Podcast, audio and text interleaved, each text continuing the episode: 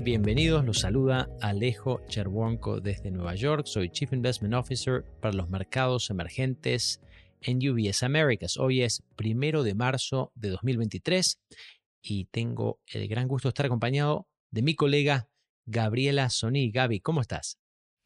Hola, muy bien, gracias Alejo. Muy contenta de estar en este episodio. Qué gusto compartir el episodio. Gaby se conecta desde la Ciudad de México está encargada de todo lo que es estrategia de inversión relacionado a México y el objetivo del episodio del día de la fecha es cubrir dos temas. Vamos a empezar con una actualización del view de la casa y relacionado posicionamiento de inversión en carteras globales y luego vamos a pasar la palabra a Gaby para que nos cuente un poco sobre el rol que México puede tener en las cadenas productivas de vehículos eléctricos. Esto creo que es bastante relevante teniendo en cuenta algunos titulares que han venido surgiendo en los últimos días. Por ejemplo, la intención de la compañía Tesla de establecer una nueva fábrica de producción de vehículos en el estado de Nueva Orleans. Entonces, sin más, vamos directamente al contenido respecto a el view de la casa y el posicionamiento de inversión creo que hay que empezar por reconocer que hay indicios de que la economía global va a estar funcionando a múltiples velocidades en los próximos meses. ¿Qué quiero decir con esto? Por un lado, tenemos Estados Unidos, un país que sigue teniendo presiones inflacionarias bastante elevadas, un país que, de acuerdo a la evidencia histórica, va a tener que subir tasas de interés por encima de los niveles de inflación para controlar estas presiones inflacionarias, lo que quiere decir que la Reserva Federal de Estados Unidos no ha terminado su trabajo de subir tasas de interés y que por lo tanto estamos trabajando con un escenario central de una desaceleración económica en los próximos meses, consecuencia de este endurecimiento de las condiciones financieras en los Estados Unidos. Por otro lado, tenemos a China que tiene una economía que continúa normalizándose, producto de la reapertura luego del el desbaratamiento de los controles relacionados a el COVID-19. Como un ejemplo concreto, hoy a la mañana, índices de actividad manufacturera en China mostraron la mayor suba en un mes en más de 10 años. Y finalmente, diría, Europa ha mostrado una mejor adaptación al shock energético relacionado a la invasión de Rusia a Ucrania de lo que inicialmente se esperaba. Entonces tenemos a las grandes economías del mundo que, como les decía, creo van a estar avanzando a distintas velocidades y por supuesto este no es un entorno simple para navegar como inversores. Nuestra premisa en este momento es la siguiente. Estamos manejando carteras con cierta cautela en términos de posicionamiento. Seguimos priorizando, como vengo enfatizando en este podcast hace varios meses, estrategias, sectores, segmentos defensivos relativos a segmentos más cíclicos. Un ejemplo concreto es dentro de la renta variable tenemos una preferencia por acciones de valor por sobre acciones de crecimiento. Otro principio que estamos implementando en carteras tiene que ver con una preferencia por activos financieros por afuera de Estados Unidos relativo a los Estados Unidos.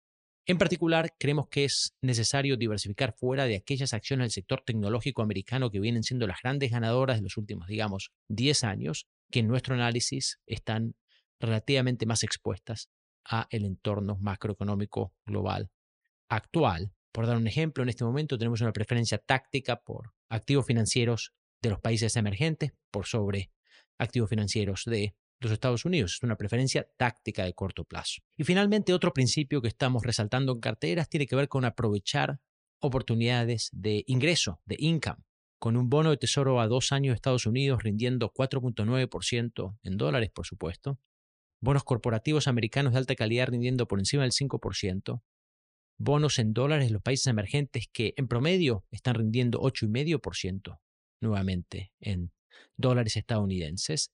Creo que hay varias oportunidades para alcanzar objetivos financieros utilizando renta fija, eh, que es un espacio que hace un año nada más ofrecía muy pocas oportunidades y que hoy se ve de manera muy distinta. Entonces, para repasar, posicionamiento cauto con una preferencia de sectores, estrategias, segmentos defensivos por sobre más cíclicos, en adición, una inclinación por activos financieros por fuera de Estados Unidos, relativo a Estados Unidos de manera táctica y finalmente aprovechando oportunidades de income.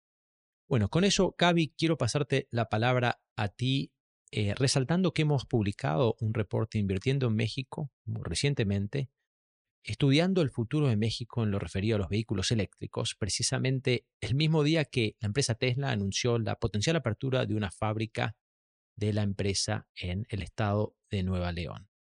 La primera pregunta para ti, Gaby, es, ¿qué oportunidades ves en México? ¿Qué ventajas competitivas tiene México en este sector precisamente? Muchas gracias, Alejo. Pues ciertamente veo que México tiene un futuro muy promisorio en la fabricación de vehículos eléctricos y sabe jugar sus cartas bien. ¿no? Hay varios factores que se han alineado que hablan pues, a favor de la relocalización de las cadenas de suministro hacia Norteamérica. Por ejemplo, tenemos eh, recientemente el fallo del panel del TEMEC a favor de México y Canadá eh, con respecto a las diferencias que se tenían en cuestión de interpretación del contenido regional. Y eso ya eh, en diciembre se resolvió y elimina una fuente de incertidumbre para los fabricantes de automóviles. Además, tenemos la pues, ley para la reducción de la inflación en Estados Unidos, el Inflation Reduction Act, que habla de que pues, aquellas eh, personas que adquieran un vehículo eléctrico que haya sido fabricado, no cierto porcentaje de este vehículo y los componentes de las baterías de este vehículo fabricado en Estados Unidos o en sus socios de tratados de libre comercio, pues tendrán ciertos incentivos fiscales. Entonces, tenemos aquí por la parte regulatoria estos factores a favor ¿no? de la relocalización de las cadenas de suministro en Norteamérica y México, pues al ser ¿no? La proximidad con Estados Unidos, un país con mano de obra muy competitiva, se ve muy bien posicionado, ¿no? Tenemos un ecosistema de manufactura automotriz muy robusto después de pues, varias décadas de inversión pero además, hasta hace poco no sabíamos que México ocupa el décimo lugar en recursos de litio en el mundo. Tenemos 1.7 millones de toneladas de recursos de litio y bueno, aquí sabemos que es un tema todavía de largo plazo. Actualmente no hay comercialización de litio en nuestro país y hay todavía pues poca claridad de cómo van a ser las condiciones para que el sector privado participe en este sector. Se creó una compañía paraestatal que se llama Litio MX que será la encargada de la exploración, explotación e incluso va a controlar toda la cadena de valor económica del litio. Entonces, aquí, bueno, faltan aún detalles ¿no? de cómo va a ser explotado el litio en México, sobre todo porque estos depósitos se encuentran en arcilla y no en roca o en salinas como en otros lugares. Y eso va a requerir de tecnología especializada para extraerlo. Pero bueno, es otro de los beneficios que tenemos, además diría de un gran potencial fotovoltaico.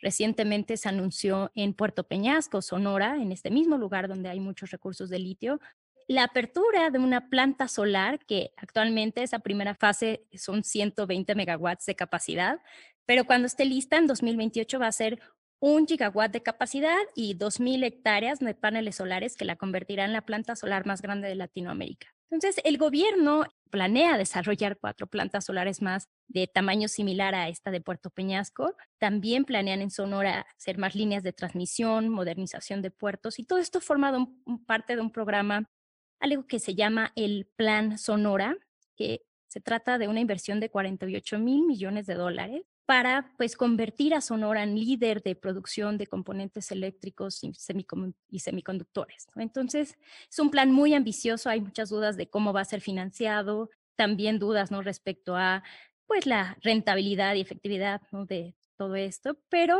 eh, pues creo que, que, son uno de los muchos beneficios que tiene México en este futuro de los vehículos eléctricos. Excelente, es una buena oportunidad para hacer una transición a los desafíos que también tiene el país, ¿no? ¿Cuáles son, de alguna manera, las limitaciones, los obstáculos que México tiene que sobrellevar para realmente solidificar un posicionamiento de liderazgo en la cadena productiva de vehículos eléctricos, Javi?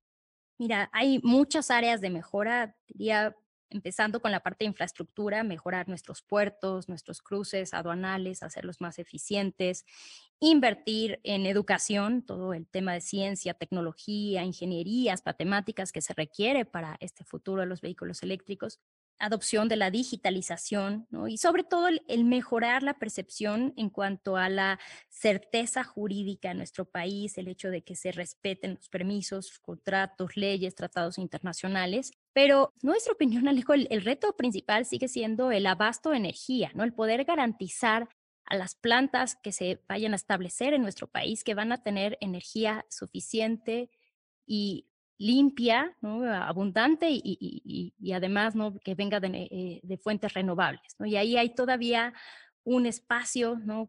Hay mucho que mejorar, se requiere mucha inversión todavía.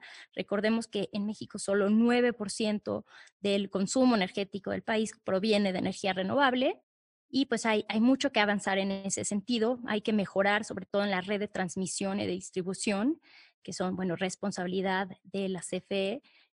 Y como vemos, pues el gobierno no puede solo con toda esta inversión, se va a requerir de la participación del, del sector privado. Muy bien, te quería preguntar también, Gaby, sobre implicancias de inversión. ¿Qué pueden hacer los inversores al respecto, no solamente en México, sino de modo más global, en esta tendencia de adopción avanzada de vehículos eléctricos? Y por supuesto, si nos puedes ayudar también con algunas conclusiones de inversión de activos específicamente mexicanos. Por supuesto, Alejo. Pues mira, de acuerdo a estimaciones de UBS, para 2025 la participación de vehículos eléctricos estará por encima del 30% de las ventas mundiales de vehículos ligeros. Y para 2030 esta penetración debía aumentar a un rango entre 60 y 75%. Entonces, una de las formas más efectivas de beneficiarse del potencial de crecimiento a largo plazo es estar expuesto a toda la cadena de valor de movilidad inteligente, es decir, fabricantes de vehículos, autopartes, baterías y componentes relacionados con la electrificación, también el tema de conducción autónoma, así como conceptos de uso compartido de automóviles. Entonces, nuestro primer tema aquí de largo plazo de inversión global es movilidad inteligente. Y el segundo tema que mencionaría es el tema de aire limpio y reducción de carbono. ¿no? Estás el tema de los recientes eh, precios elevados de la energía y pues, las tensiones geopolíticas, debía impulsar a los países a invertir cada vez más en fuentes de energía renovables. Y esta mayor demanda por plantas solares, eólicas, así como mayor demanda por vehículos eléctricos, pues debían ser un factor clave en esta transición hacia energías más limpias. Y ahí vemos muchas oportunidades dentro de la energía renovable, la tecnología del hidrógeno, este tema de, inversión de largo plazo que cometen, ¿no? aire limpio y reducción de carbono.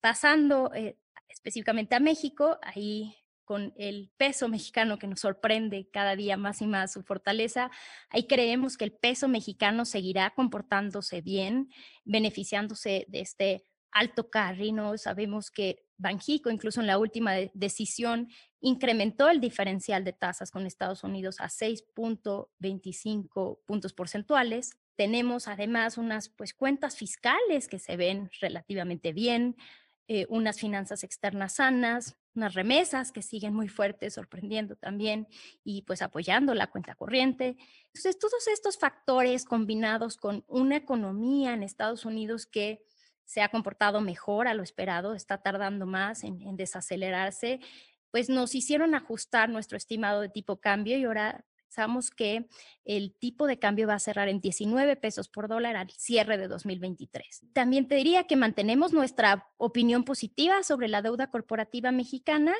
y en renta variable pensamos que la renta variable mexicana se comportará en línea con sus pares de mercados emergentes. Excelente, Gaby. Muchas gracias por un muy buen resumen. Eso es todo por hoy para nuestros oyentes. Como siempre, eh, nos pueden seguir en las redes sociales. Estamos ambos disponibles en LinkedIn para que nos dejen sus opiniones y sus referencias. Muchísimas gracias por participar y hasta la próxima. Que tengan un buen día. Gracias, Gaby. Gracias, Alejo.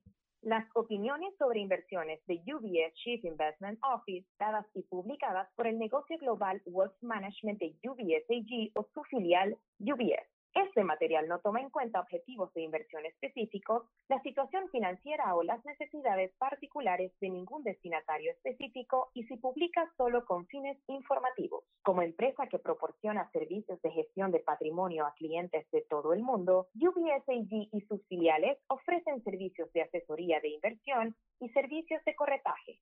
Los servicios de asesoría en materia de inversiones y los servicios de corretaje son independientes y distintos, difieren en aspectos materiales y se rigen por las leyes y acuerdos separados y diferentes. En los Estados Unidos, UBS Financial Services Inc es una subsidiaria de UBS AG y miembro de FINRA SIPC. Para obtener más información, visite nuestro sitio web en ubs.com slash working with us. Para obtener la información legal completa aplicable a las opiniones de inversión independientes producidas por UBS, visite nuestro sitio web en ubs.com slash CIO-disclaimer. Nada del contenido de este podcast está destinado a ser ni debe ser considerado como una solicitud o promoción. No todos los servicios o productos están disponibles para los clientes en todas las jurisdicciones.